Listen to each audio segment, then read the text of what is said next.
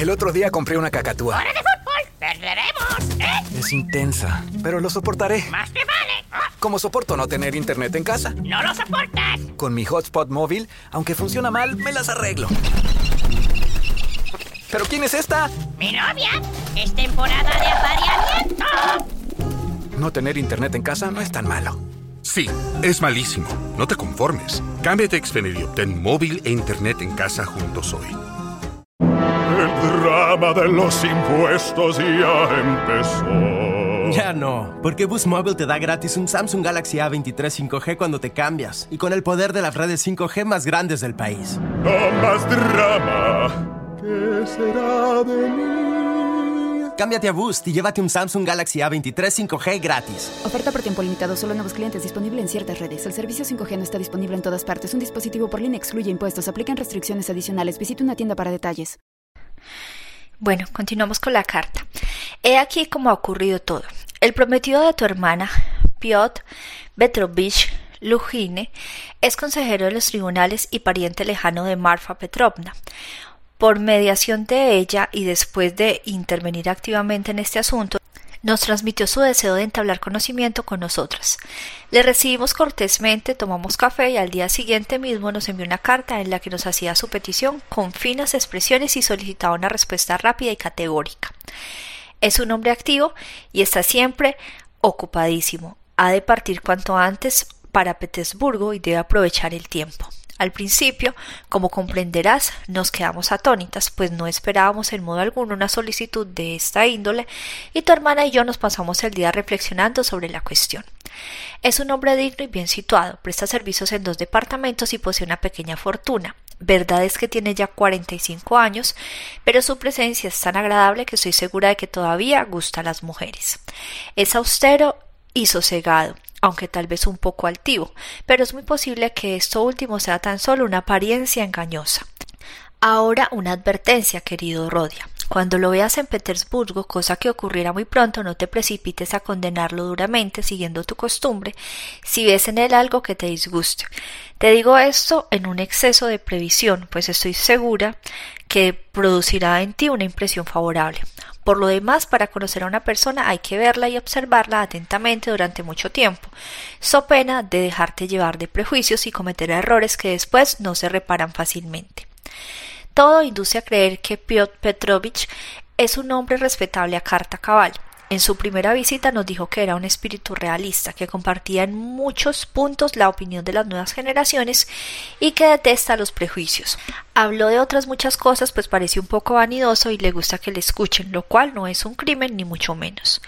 Yo naturalmente no comprendí si una pequeña parte de sus comentarios, pero Dunia me ha dicho que aunque su instrucción es mediana, parece bueno e inteligente. Ya conoces a tu hermana. Rodia es una muchacha enérgica, razonable, paciente y generosa, aunque posee, de eso estoy convencida, un corazón apasionado. Indudablemente, el motivo de este matrimonio no es por ninguna de las dos partes un gran amor, pero Dunia, además de inteligente, es una mujer de corazón noble, un verdadero ángel y se impondrá el deber de hacer feliz a su marido, el cual por su parte procurará corresponderle, cosa que hasta el momento no tenemos motivo para poner en duda. Pese a que el matrimonio, hay que confesarlo, se ha concretado con cierta precipitación, por otra parte, siendo él tan inteligente y perspicaz, comprenderá que su felicidad conyugal dependerá de la que proporcione a Dunetka. En lo que concierte a ciertas disparidades de genio, de costumbres arraigadas, de opiniones, cosas que se ven en los hogares más felices, Dunetka me ha dicho que está segura de que podrá evitar que ello sea motivo de discordia que no hay que inquietarse por tal cosa, pues ella se siente capaz de soportar todas las pequeñas discrepancias con tal de que las relaciones matrimoniales sean sinceras y justas. Además, las apariencias son engañosas muchas veces. A primera vista me ha parecido un tanto brusco y seco, pero esto puede proceder precisamente de su rectitud y sólo de su rectitud. En su segunda visita, cuando ya su petición había sido aceptada, nos dijo en el curso de la conversación que antes de conocer a Dunia ya había resuelto casarse con una muchacha honesta y pobre que tuviera experiencia de las dificultades de la vida pues considera que el marido no debe de sentirse en ningún caso deudor de la mujer y que en cambio es muy conveniente que ella vea en él un bienhechor. Sin duda no me expresó con la amabilidad y delicadeza con el que él se expresó, pues solo he retenido la idea, no las palabras. Además, habló sin premeditación alguna, dejándose llevar del calor de la conversación, tanto que él mismo trató después de suavizar el sentido de sus palabras. Sin embargo, a mí me parecieron un tanto duras y así se lo dije a Dunetka. Pero ella me contestó con cierta irritación que una cosa es decir y otra hacer lo que sin duda es verdad. Dunia no pudo pegar ojo la noche que procedió a su respuesta y creyendo que yo estaba dormida se levantó y estuvo varias horas paseando por la habitación. Finalmente se arrodilló delante del ícono y oró fervorosamente. Por la mañana me dijo que ya había decidido lo que tenía que hacer.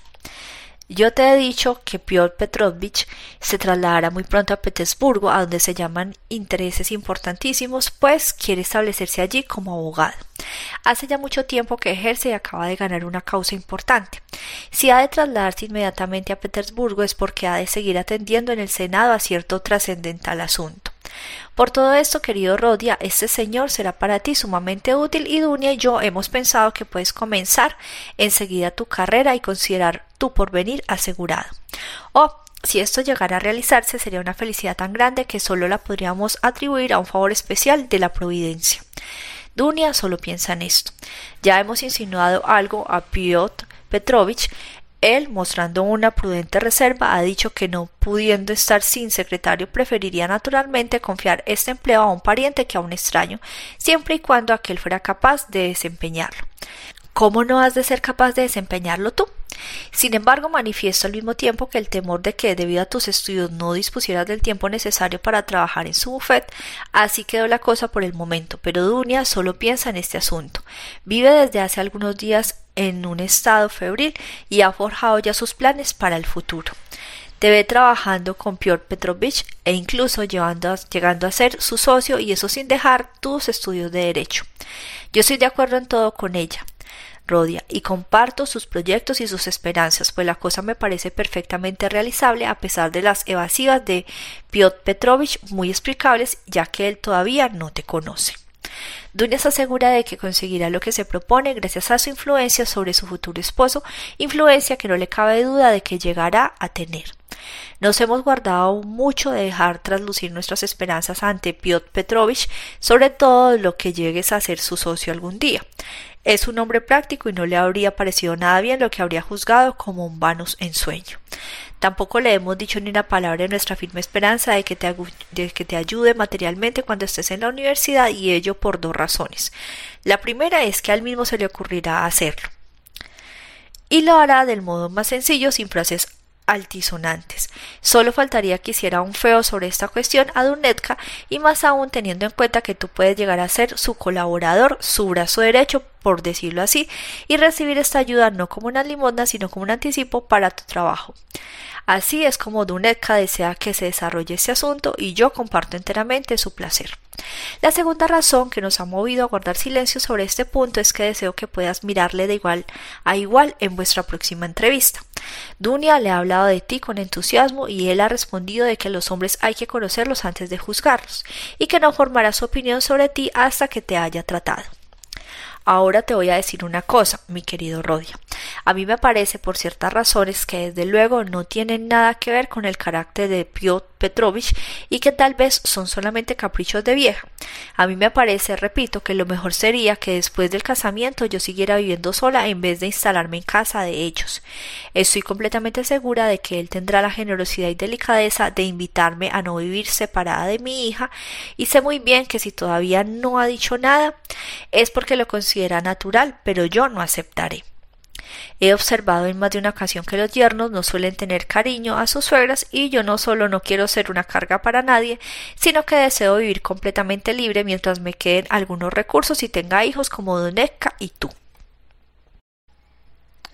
Procuraré vivir cerca de vosotros, pues aún tengo que decirte lo más agradable. Rodia. Precisamente por serlo lo he dejado para el final de la carta. Has de saber, querido hijo, que seguramente nos volveremos a reunir los tres muy pronto y podremos abrazarnos tras una separación de tres años. Está completamente decidido que Dunia y yo nos trasladaremos a Petersburgo. No puedo decirte la fecha exacta de nuestra salida, pero puedo asegurarte que está muy próxima. Tal vez no tardemos más de ocho días en partir. Todo depende de Piotr Petrovich y que nos avisara cuando tenga casa. Por ciertas razones deseo que la boda se celebre cuanto antes, lo más tarde antes de la cuaresma de la Asunción. Qué feliz seré cuando pueda estrecharte contra mi corazón. Dunia está loca de alegría ante la idea de volver a verte. Me ha dicho en broma, claro es, que esto habría sido motivo suficiente para decidirla a casarse con Piotr Petrovich. Es un ángel. No quiero añadir nada más a mi carta, pues tiene tantas y tantas cosas que decirte que no siente el deseo de empuñar la pluma, ya que escribir solo unas líneas sería en este caso completamente inútil. Me encarga, te envíe mil abrazos. Aunque estemos en vísperas de reunirnos uno de estos días, te enviaré algún dinero, la mayor cantidad que pueda. Ahora que todos saben por aquí que Duneka se va a casar con Piotr Petrovich, nuestro crédito se ha reafirmado de súbito y puedo asegurarte que Atanasio Ivanovich está dispuesto a prestarme hasta sesenta y cinco hasta setenta y cinco rublos que devolveré con mi pensión. Por lo tanto, te podré mandar veinticinco o tal vez treinta. Y aún te enviaría más si no temiese que faltara para el viaje. Aunque Piotr Petrovich haya tenido la bondad de encargarse de algunos de los gastos del traslado de nuestro equipaje, incluido el gran baúl que enviará por medio de sus amigos, supongo. Tenemos que pensar en nuestra llegada a Petersburgo, donde no podemos presentarnos sin ningún dinero para atender a nuestras necesidades, cuando menos durante los primeros días. Dunia y yo lo tenemos todo ya calculado al céntimo. El billete no nos resultará caro. De nuestra casa a la estación de ferrocarril más próxima solo hay 90 verstas y ya nos hemos puesto de acuerdo con un mujik que nos llevará en su carro. Después nos instalaremos alegremente en un departamento de tercera. Yo creo que, puede mandar, que podré mandarte no 25 sino 30 rublos. Basta ya. He llenado dos hojas y no dispongo de más espacio. Ya te lo he contado todo, ya estás informado del cúmulo de acontecimientos de estos últimos meses. Y ahora, mi querido Rodia, te abrazo mientras espero que nos volvamos a ver y te envío mi bendición maternal. Quiere a Dunia, quiere a tu hermana, Rodia. Quiérela como ella te quiere a ti, ella cuya ternura es infinita, ella que te ama más que a sí misma. Es un ángel y tú toda nuestra vida, toda nuestra esperanza y toda nuestra fe en el porvenir. Si tú eres feliz, lo seremos nosotros también. Sigue rogando a Dios, Rodia, crees en la misericordia de nuestro Creador y de nuestro Salvador. Sentiría en el alma que te hubieras contaminado de esa enfermedad de moda que se llama ateísmo. Si es así, piensa que ruego por ti. Acuérdate, querido, de cuando eras niño, entonces en presencia de tu padre que aún vivía, tú balbuceabas tus oraciones sentado en mis rodillas y todos éramos felices. Hasta pronto te envío mil abrazos. Te querrá mientras viva Pulkeria Raskolnikova. Durante la lectura de esta carta las lágrimas bañaron más de una vez el rostro de Raskolnikov, y cuando hubo terminado estaba pálido, tenía las facciones contraídas y sus labios se percibía una sonrisa densa, amarga, cruel. Apoyó la cabeza en su mezquina almohada y estuvo largo tiempo pensando. Su corazón latía con violencia, su espíritu estaba lleno de turbación. Al fin sintió que se ahogaba en aquel cartucho amarillo que más que habitación parecía un baúl o una alacena. Sus ojos y su cerebro reclamaban espacio libre. Cogió su sombrero y salió. Esta vez no temía encontrarse con la patrona en la escalera. Había olvidado todos sus problemas. Tomó el Boulevard 5, caminó a Besielsky Ostrov, avanzaba con paso rápido como apremiado por un negocio urgente. Como de costumbre no veía nada ni a nadie y susurraba palabras sueltas e ininteligibles. Los transeúntes se volvían a mirarle y se decían está bebido. Capítulo 4 la carta de su madre le había trastornado, pero Raskolnikov no había vacilado un instante ni siquiera durante la lectura sobre el punto principal acerca de esta cuestión, ya había tornado una decisión irrevocable. Ese matrimonio no se llevará a cabo mientras yo viva, al diablo ese señor Lugine. La cosa no puede estar más clara, pensaba, sonriendo con aire triunfal y malicioso como si estuviese seguro de su éxito. No, mamá, no, Dunia, no conseguiréis engañarme. Y todavía se disculpan de haber decidido la cosa por su propia cuenta y sin pedirme consejo. Claro que no me lo han pedido. Creen que es demasiado tarde para romper el compromiso. Ya veremos si se puede romper o no. Buen pretexto alegan. Piotr Petrovich está siempre tan ocupado que solo puede casarse a toda velocidad como un ferrocarril en marcha. No, Dunetka. Lo veo todo claro, sé muy bien qué cosas son estas que me tienes que decir y también lo que pensabas aquella noche en que ibas y venías por la habitación y lo que confiaste arrodillada ante la imagen que siempre ha estado en el dormitorio de mamá, la de la Virgen de Kazán. La subida del Gólgota es dura, muy dura. Decís que el asunto está definitivamente concertado. Tú, Abdotia Romanovna, Has cedido casarte con un hombre de negocios, un hombre práctico que posee cierto capital, que ha amasado ya cierta fortuna, esto suena mejor e impone más respeto. Trabaja en dos departamentos del Estado y comparte las ideas de las nuevas generaciones, como dice mamá, y según Dunetka, ese parece es lo mejor. Dunetka se casa impulsada por esta simple apariencia. Magnífico, verdaderamente magnífico. Me gustaría saber por qué me habla mamá de las nuevas generaciones. ¿Lo habrá hecho sencillamente para caracterizar al personaje o con la segunda intención de que me sea simpático el señor Lugine? Las muy astutas. Otra cosa que me gustaría aclarar es hasta qué punto han sido francas una con otra aquel día decisivo, aquella noche y después de aquella noche. Hablarían claramente o comprenderían las dos sin necesidad de decírselo que tanto una como otra tenían una sola idea, un solo sentimiento y que las palabras eran inútiles. Me inclino por esas últimas hipótesis, es la que la carta deja entrever. A mamá le pareció un poco seco y la pobre mujer en su ingenuidad se apresuró a, decírselo a Dunia, y Dunia naturalmente se enfadó y respondió con cierta brusquedad, es lógico.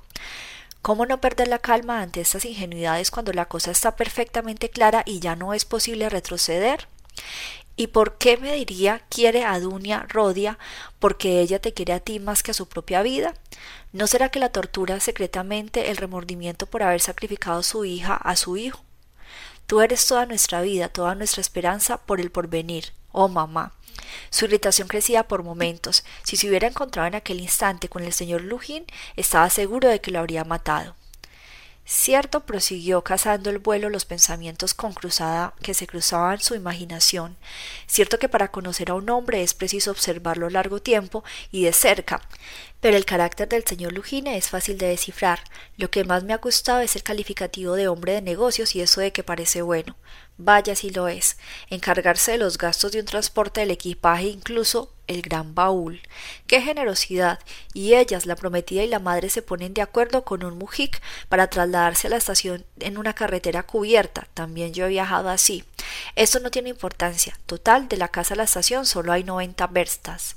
Después se instalarán alegremente en un vagón de tercera para recorrer un millar de, un millar de verstas. Eso me parece muy natural porque cada cual parece de acuerdo con los medios de que dispone. Pero usted, señor Lugine, ¿qué piensa de todo esto? Ella es su prometida, ¿no? Sin embargo, ¿no se ha enterado usted de que la madre ha pedido un préstamo con la garantía de su pensión para atender a los gastos del viaje?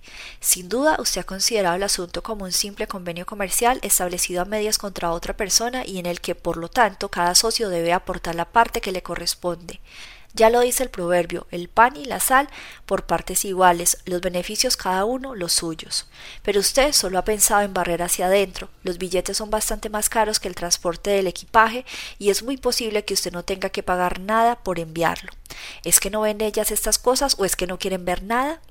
Y dicen que están contentas cuando pienso que esto no es sino la flor del árbol y que el fruto ha de madurar todavía, porque lo peor de todo no es la cicatería, la avaricia que demuestra la conducta de ese hombre, sino el carácter general del asunto. Su proceder da una idea de lo que será el marido, una idea clara como si mamá tuviera el dinero para arrojarlo por la ventana. ¿Con qué llegará a Petersburgo? Con tres rublos o dos pequeños billetes como los que mencionaba el otro día la vieja usurera. ¿Cómo cree que podrá vivir en Petersburgo? Pues es el caso que ha visto ya por ciertos indicios que le será imposible estar en casa de Dunia ni siquiera los primeros días después de la boda.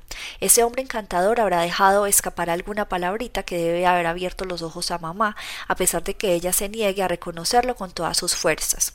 Ella misma ha dicho que no quiere vivir con ellos, pero ¿con qué cuenta? ¿Pretende acaso mantenerse con los 120 rublos de la pensión de los que hay que deducir el préstamo de Atanasio Ivanovich? En nuestra pequeña ciudad desgasta la, la, poca vista que le queda tejiendo prendas de lana y bordando puños, pero yo sé que eso no añade más de 20 rublos al año a los 120 de la pensión. Lo sé positivamente. Por lo tanto, y a pesar de todo, ellas fundan sus esperanzas en los sentimientos generosos del señor Lujín. Creen que él mismo les ofrecerá su apoyo y les suplicará que lo acepten. Sí, sí, Esto es muy propio de dos almas románticas y hermosas. Os presentan hasta el último momento un hombre con plumas de pavo real y no quieren ver más que el bien, nunca el mal, aunque esas plumas no sean sino el reverso de la medalla. No quieren llamar a las cosas por su nombre por adelantado. La sola idea de hacerlo les resulta insoportable. Rechazan la verdad con todas sus fuerzas hasta el momento en que el hombre por ellas idealizado les da un puñetazo en la cara. Me gustaría saber si el señor Lujín está condecorado. Estoy seguro de que posee la cruz de Santa Ana y se adornan con ella en los banquetes ofrecidos por los hombres de empresa y los grandes comerciantes. También la lucirá en la boda, no me cabe duda. En fin, que se vaya al diablo. Eso tiene un pase en mamá que es así, pero en Dunia es inexplicable. Te conozco bien, mi querida Dunetka. Tenías casi veinte años cuando te vi por primera vez y sé perfectamente cómo es tu carácter. Mamá dice en su carta que Dunetka posee la tal entereza que es capaz de soportarlo todo. Eso ya lo sabía yo. Hace dos años y medio sé que Dunetka es capaz de soportarlo todo. El hecho de que haya de soportar al señor Svidrigailov y todas las complicaciones que este hombre le ha ocasionado demuestra que en efecto es una mujer de gran interés. Y ahora se imagina lo mismo que mamá, que podría soportar igualmente a ese señor Lujín, que sustenta la teoría de la superioridad de las esposas tomadas en la miseria y para las que el marido aparece como un bienhechor, cosa que expone es un detalle que no hay que olvidar en su primera entrevista. Admitamos que las palabras se le han escapado a pesar de ser un hombre razonable, seguramente no se le escaparon ni mucho menos aunque él lo dejara entrever así en la explicación que se apresuró a dar. Pero, ¿qué se propone Dunia? ¿Se ha dado cuenta de cómo es este hombre y sabe que habrá de compartir su vida con él si se casa? Sin embargo, es una mujer que vivirá de pan duro y agua antes que vender su alma y su libertad moral. No la sacrificaría a las comodidades, no las cambiaría por todo el oro del mundo y mucho menos naturalmente por el señor Lujín. No, la Dunia que yo conozco es distinta a la de la carta, y estoy seguro de que no ha cambiado. En verdad su vida era dura en casa de Svidrigailov. No es nada grato pasar la existencia entera sirviendo de institutriz por doscientos rublos al año, pero estoy convencido de que mi hermana preferiría trabajar con los negros de un asandado, de un hacendado o con los sirvientes letones de un alemán báltico que envilecerse y perder la dignidad encadenada a su vida por cuestiones de intereses con un hombre al que no quiere y con el que no tiene nada en común. Aunque el señor Lujín estuviera hecho de oro puro y brillantes, Dunia no se avendría a ser una concubina legítima, ¿Por qué, pues, lo ha aceptado? ¿Qué misterio es este? ¿Dónde está la clave del enigma? La cosa no puede estar más clara. Ella no se vendería jamás por sí misma, por su bienestar, ni siquiera por librarse de la muerte, pero lo hace por otro, se vende por un ser querido. He aquí explicado el misterio, se dispone a venderse por su madre y por su hermano. Cuando se llega a esto, incluso violentamos nuestras más puras convicciones. La persona pone en venta su libertad, su tranquilidad, su conciencia. Perezca yo con tal que mis seres queridos sean felices. Es más, nos elaboramos una causística sutil y pronto nos convencemos a nosotros mismos de que nuestra conducta es inmejorable, de que era necesaria, de que la existencia del fin justifica nuestro proceder. Así somos, la cosa está clara como la luz. Es evidente que en este caso solo se trata de Romanovich Raskolnikov. Él ocupa el primer plano cómo proporcionarle la felicidad, permitirle continuar los estudios universitarios, asociarlo con un hombre bien situado, asegurar su porvenir. Andando el tiempo tal vez llegue a ser un hombre rico, respetado, cubierto de honores e incluso puede terminar su vida en plena celebridad. ¿Qué dice la madre? ¿Qué ha de decir? Se trata de Rodia, del incomparable Rodia, del primogénito. ¿Cómo no ha de sacrificar al hijo mayor la hija, aunque esta hija sea una dunia? oh adorados e injustos seres, aceptarían sin duda incluso la suerte de Sonetka Marmeladova, la eterna Sonetka que durará tanto como el mundo. Pero ¿habéis medido bien la magnitud del sacrificio? ¿Sabéis lo que significa? ¿No es demasiado duro para vosotros? ¿Es útil? ¿Es razonable? Has de saber, Donetka, que la suerte de Sonia no es más terrible que la vida al lado del señor Lujín. Mamá ha dicho que no es este un matrimonio de amor. ¿Y qué ocurrirá si además de no haber amor tampoco hay estimación? Pues por el contrario ya existen la antipatía, el horror, el desprecio. ¿Qué me dices a esto? Habrá que conservar la limpieza. Sí, eso es. ¿Comprendéis lo que esta limpieza significa? ¿Sabéis que para Lujín esta limpieza no difiere en nada de la de Sonetka? E incluso es peor, pues bien mirado en tu caso, Dunetka, hay cierta esperanza de comodidades, de cosas superfluas, cierta compensación, en fin, mientras que en el caso de Sonetka se trata simplemente de no morirse de hambre. Esta limpieza cuesta cara, Dunetka, muy cara. ¿Y qué sucederá si el sacrificio es superior a tus fuerzas si te arrepientes de lo que has hecho? Entonces todos serán lágrimas derramadas en secreto, maldiciones y una amargura infinita, porque en fin de cuentas tú no eres una Marfa Petrovna. ¿Y qué será de mamá entonces? Ten presente que ya se siente inquieta y atormentada. ¿Qué será cuando vea las cosas con toda claridad? ¿Y yo? ¿Qué será de mí? Porque en realidad no habéis pensado en mí. ¿Por qué? Yo no quiero vuestro sacrificio, Dunetka, no lo quiero, mamá. Esta boda no se llevará a cabo mientras yo viva. No, no lo consentiré. De pronto volvió a la realidad y se detuvo. Dices que la boda no se celebrará, pero ¿qué harás para impedirla? ¿Y con qué derecho te opondrás? Tú les dedicarás toda tu vida, todo tu porvenir, pero cuando hayas terminado los estudios y estés situado, ya sabemos lo que eso significa, no son más que castillos en el aire. Ahora inmediatamente, ¿qué harás? Pues es ahora cuando has de hacer algo. ¿No comprendes? ¿Y qué es lo que haces? Las arruinas, pues si te han podido mandar dinero ha sido porque aún ha pedido un préstamo sobre tu pensión sobre su pensión y la otra un anticipo en sus honorarios. ¿Cómo las librarás de los Atanasio Ivanovich y de los Svidrigailov, tú, futuro billonario de imaginación, Zeus de fantasía que te irrogas el derecho de disponer de su destino? En diez años tu madre habrá tenido tiempo para perder la vista haciendo labores y llorando y la salud a fuerza de privaciones. ¿Y qué me dices de tu hermana? Vamos, trata de imaginarte lo que será tu hermana dentro de diez años o en el transcurso de diez años. ¿Has comprendido? Se torturaba haciéndose estas preguntas y al mismo tiempo experimentaba una especie de placer. No podían sorprenderle porque no eran nuevas para él, eran viejas cuestiones familiares que ya le habían hecho sufrir cruelmente, tanto que su corazón estaba hecho jirones. Hacía ya tiempo que había germinado en su alma esta angustia que le torturaba. Luego había ido creciendo, amasándose, desarrollándose y últimamente parecía haberse abierto como una flor y adoptado la forma de una espantosa, fantástica y brutal interrogación que le atormentaba sin descanso y le exigía imperosamente una respuesta. La carta de su madre había caído sobre él como un rayo. Era evidente que ya no había tiempo para lamentaciones ni penas estériles. No era ocasión de ponerse a razonar sobre su impotencia, sino que debía de obrar inmediatamente y con la mayor rapidez posible. Había que hacer esto o renunciar a la verdadera vida, exclamó a una especie de delirio, aceptar el destino con resignación, aceptarlo tal como es y para siempre, ahogar todas las aspiraciones, abdicar definitivamente al derecho de obrar, de vivir, de amar. ¿Comprende usted lo que significa tener a dónde ir? Estas habían sido las palabras pronunciadas por Marmeladov la víspera y de las que Raskolnikov se había acordado súbitamente, porque todo hombre debe tener un lugar a donde ir. De pronto se estremeció. Una idea que había cruzado su mente el día anterior acababa de acudir nuevamente a su cerebro, pero no era la vuelta de ese pensamiento lo que le había sacudido. Sabía que la idea tenía que volver, lo presentía, lo esperaba. No obstante, no era exactamente la misma que la de la víspera. La diferencia consistía en que la del día anterior, idéntica a la de todo el mes último, no era más que un sueño, mientras que ahora ahora se le presentaba bajo una forma nueva, amenazadora, misteriosa. Se daba perfecta cuenta de ello. Sintió como un golpe en la cabeza, una nube se extendió ante sus ojos. Dirigió una rápida mirada en torno de él como si buscase algo. Experimentaba la necesidad de sentarse. Su vista erraba en busca de un banco. Estaba en aquel momento en el Boulevard K y el banco se ofreció a sus ojos a unos cien pasos de distancia. Aceleró el paso cuanto le fue posible, pero por el camino le ocurrió una pequeña aventura que absorbió su atención durante unos minutos.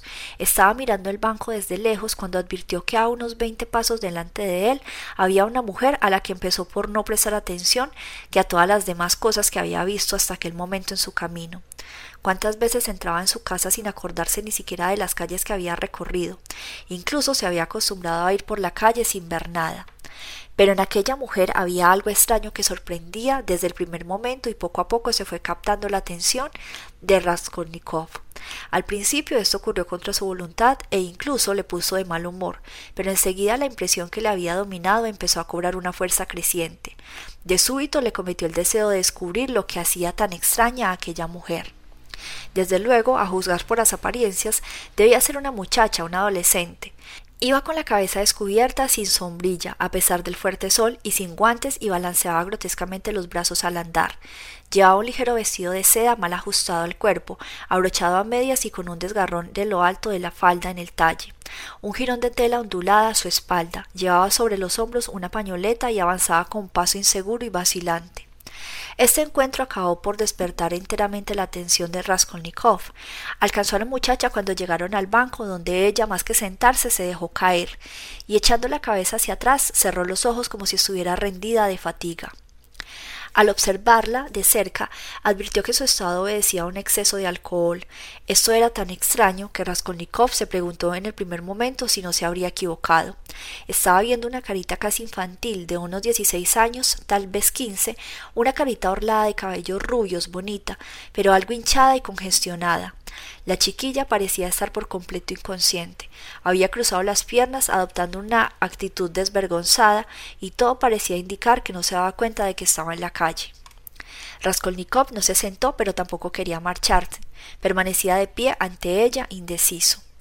Aquel bulevar poco frecuentado siempre estaba completamente desierto a aquella hora, alrededor de la una de la tarde.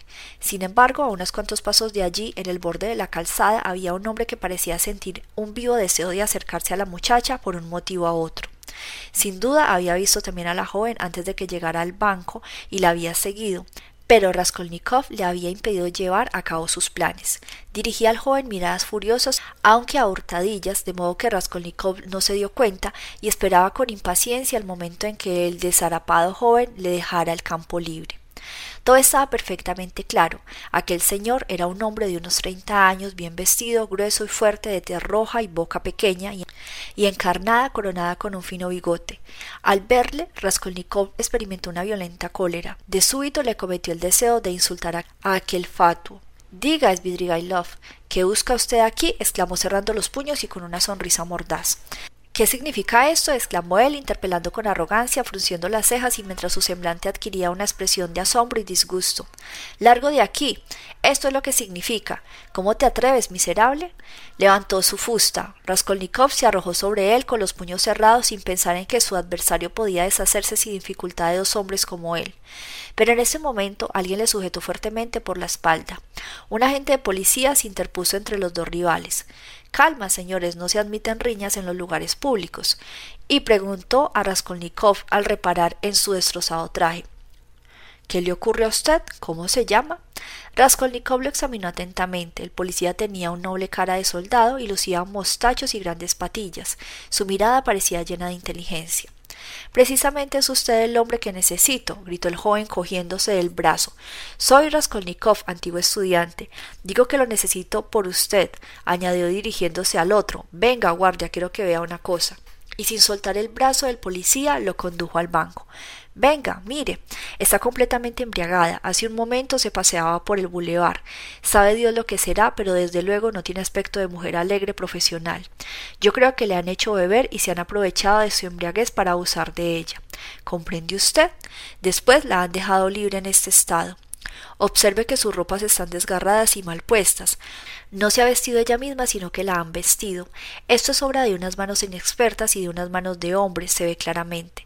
Y ahora mire para este lado. Ese señor con el que he estado a punto de llegar a las manos hace un momento es un desconocido para mí. Es la primera vez que le veo. Él ha visto como yo hace unos instantes en su camino, se ha dado cuenta de que estaba bebida, inconsciente, y ha sentido un vivo deseo de acercarse a ella y aprovecharse de su estado, llevársela Dios sabe dónde. Estoy seguro de no equivocarme. No me equivoco, créame. He visto cómo la acechaba. Yo he desbaratado sus planes y ahora solo espera que me vaya. Mire, se ha retirado un poco y para disimular está haciendo un cigarrillo. ¿Cómo podríamos librar de él a esta pobre chica y llevarla a su casa? Piense a ver si se le ocurre algo. El agente comprendió el punto de la situación y se puso a reflexionar. Los propósitos del grueso caballero saltaban a la vista, pero había que conocer las de la muchacha.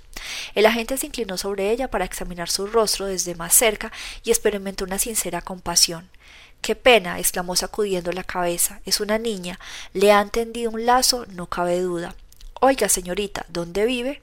La muchacha levantó sus pesados párpados, miró con una expresión de aturdimiento a los dos hombres e hizo un gesto como para rechazar sus preguntas.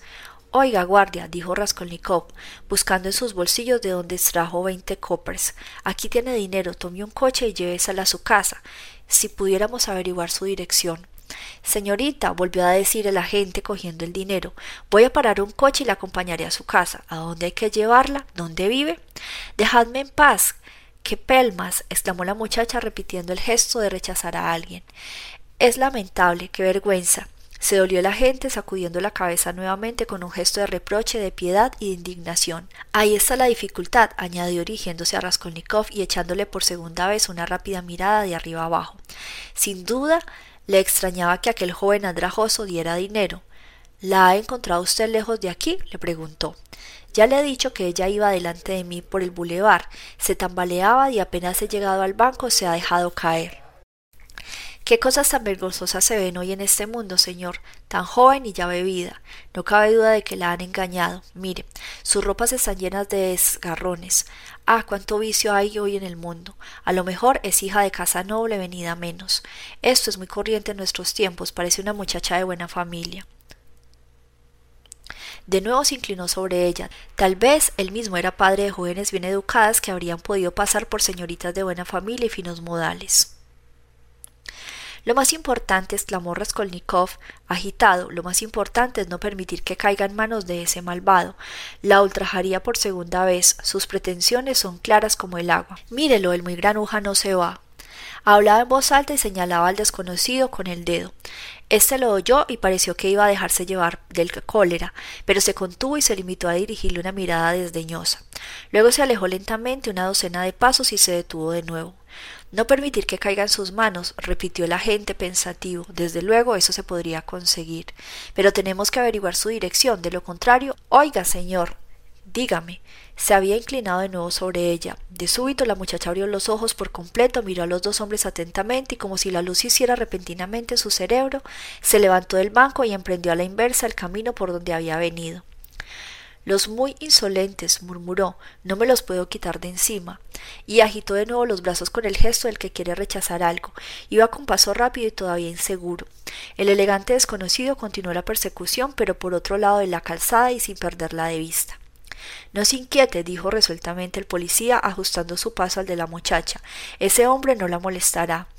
Ah, cuánto vicio hay por el mundo, repitió y lanzó un suspiro. En ese momento Raskolnikov se sintió asaltado por un impulso incomprensible. Oiga, gritó al noble bigotudo. El policía se volvió. Déjela, ¿a usted qué? Deje que se divierta. y señalaba al perseguidor. ¿A usted qué? El agente no comprendía, le miraba con los ojos muy abiertos. Raskolnikov se echó a reír. Bah, exclamó el agente mientras sacudía la mano con ademán desdeñoso, y continuó la persecución del elegante señor y de la muchacha. Sin duda había tomado a Raskolnikov por un loco o por algo peor.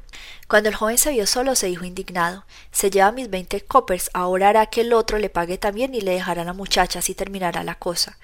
¿Quién me ha mandado meterme a socorrerla? ¿Acaso esto es cosa mía? Solo piensan comerse en vivos unos a otros. ¿A mí qué me importa? Tampoco sé cómo se ha atrevido a dar esos veinte coppers como si fueran míos. A pesar de esas extrañas palabras tenía el corazón oprimido, se sentó en el banco abandonado, sus pensamientos eran incoherentes. Por otra parte, pensar fuera lo que fuera era para él un martirio en aquel momento. Hubiera deseado olvidarlo todo, dormirse después de despertar y empezar una nueva vida. Pobre muchacha, se dijo mirando el pico del banco donde había estado sentada. Cuando vuelva en sí llorará y su madre se enterará de todo. Primero su madre le pegará, después la azotará cruelmente como un servil y acto seguido a lo mejor la echará a la calle. Aunque no la eche una Daria Francevna, cualquiera acabará por olfatear la presa y ya tenemos a la pobre muchacha rodando de un lado a otro. Después, el hospital. Así ocurre siempre a las que tienen madres honestas y se ven obligadas a hacer las cosas discretamente. Y después, Después, otra vez al hospital. Dos o tres años de esta vida y ya es un ser acabado. Sí, a los dieciocho o diecinueve años ya es una mujer agotada. ¿Cuántas he visto así? ¿Cuántas han llegado a eso? Sí, todas empiezan como esta, pero ¿qué me importa a mí? un tanto por ciento al año ha de terminar así y desaparecer. Dios sabe dónde, en el infierno, sin duda, para garantizar la tranquilidad de los demás. Un tanto por ciento, qué expresiones tan finas, tan tranquilizadoras, tan técnicas emplea la gente. Un tanto por ciento, no hay pues razón para inquietarse. Si se dijera de otro modo la cosa cambiaría, la preocupación sería mayor. ¿Y si Dunetka se viera englobada en ese tanto por ciento, si no el año que corre, el que viene? Pero a todo esto, ¿a dónde voy? pensó de súbito. Qué raro, yo he salido de casa para ir a alguna parte. Apenas he terminado de leer, he salido para. Ah, ahora me acuerdo. Iba a Vasilievsky Astrov a casa de Razumigne, pero ¿para qué? Ah, tanto de que se me ha ocurrido ir a ver a Razumnike. Qué cosa tan extraordinaria. Ni él mismo comprendía sus actos. Era, era uno de sus antiguos compañeros de universidad. Hay que advertir que Raskolnikov cuando estudiaba vivía aparte de los demás alumnos, aislado sin ir a casa de ninguno de ellos ni admitir sus visitas. Sus compañeros le habían vuelto pronto la espalda. No tomaba parte de las reuniones, en las polémicas ni en las diversiones de sus condiscípulos. Estudiaba con un ahínco, con un ardor que le ataba atraído a la admiración de todos. Pero ninguno le tenía afecto. Era pobre en extremo, orgulloso, altivo y vivía encerrado en sí mismo como si guardara un secreto. Algunos de sus compañeros juzgaban que lo consideraban como niños a los que superaban en cultura y conocimiento y cuyas ideas e intereses eran muy inferiores a los suyos. Sin embargo, había hecho amistad con Razumigne, por lo menos se mostraba con él más comunicativo, más franco que con los demás, y es que era imposible comportarse con Razumigne de otro modo. Era un muchacho alegre, expansivo y de una bondad que rayaba en el candor. Pero ese candor no incluía los sentimientos profundos ni la perfecta dignidad. Sus amigos lo sabían y por eso lo estimaban todos. Estaba muy lejos de ser torpe, aunque a veces se mostraba demasiado ingenuo. Tenía una cara expresiva, era alto y delgado, de cabello negro e iba siempre mal afeitado. Hacía sus calaveras cuando se presentaba la ocasión y se le tenía por un Hércules. Una noche que recorría las calles en compañía de sus camaradas había derribado un solo puñetazo a un gendarme que medía como mínimo 1,90 de estatura. Del mismo modo que podía beber sin taza, era capaz de observar la sobriedad más estricta. Unas veces cometía locuras imperdonables, otras mostraba la prudencia ejemplar. Razumigne tenía otra característica notable. Ninguna contrariedad le turbaba, ningún revés le abatía. Podría haber vivido sobre un tejado, soportar el hambre más atroz y los fríos más crueles. Era extremadamente pobre, tenía que vivir de sus propios recursos y nunca le faltaba un medio a otro de ganarse la vida. Conocía infinidad de lugares donde procurarse dinero, trabajando naturalmente. Se le había visto pasar todo un invierno sin fuego y él decía que esto era agradable ya que se duerme mejor cuando se tiene frío. Había tenido también que dejar la universidad por falta de recursos, pero confiaba en poder reanudar sus estudios muy pronto y procuraba por todos los medios mejorar su situación pecuniaria. Hacía cuatro meses que Raskolnikov no había ido a casa de Razumigne, y Razumigne ni siquiera conocía la dirección de su amigo. Un día, hacía unos dos meses, se habían encontrado en la calle, pero Raskolnikov se había desviado e incluso había pasado a la otra acera. Razumigne, aunque había reconocido perfectamente a su amigo, había fingido no verle a fin de no avergonzarle. Página 137. Bienvenido a Kaiser Permanente. El doctor ya te puede ver. Verá que aunque eres muy activo, ahora te cansas más rápido de lo normal. Verá que a menudo almuerzas comida rápida. Verá que pones a tu familia primero y tu salud tiende a caer en segundo o tercer lugar. Y claro que verá que tienes el azúcar alto, igual que tu papá. En Kaiser Permanente trabajamos juntos para ver todo lo que tú eres y darte el cuidado que tú mereces. Kaiser Permanente, para todo lo que tú eres. Bienvenido a Kaiser Permanente. El doctor ya te puede ver. Verá que aunque eres muy activo, ahora te cansas más rápido de lo normal. Verá que a menudo almuerzas comida rápida. Verá que pones a tu familia primero y tu salud tiende a caer en segundo o tercer lugar.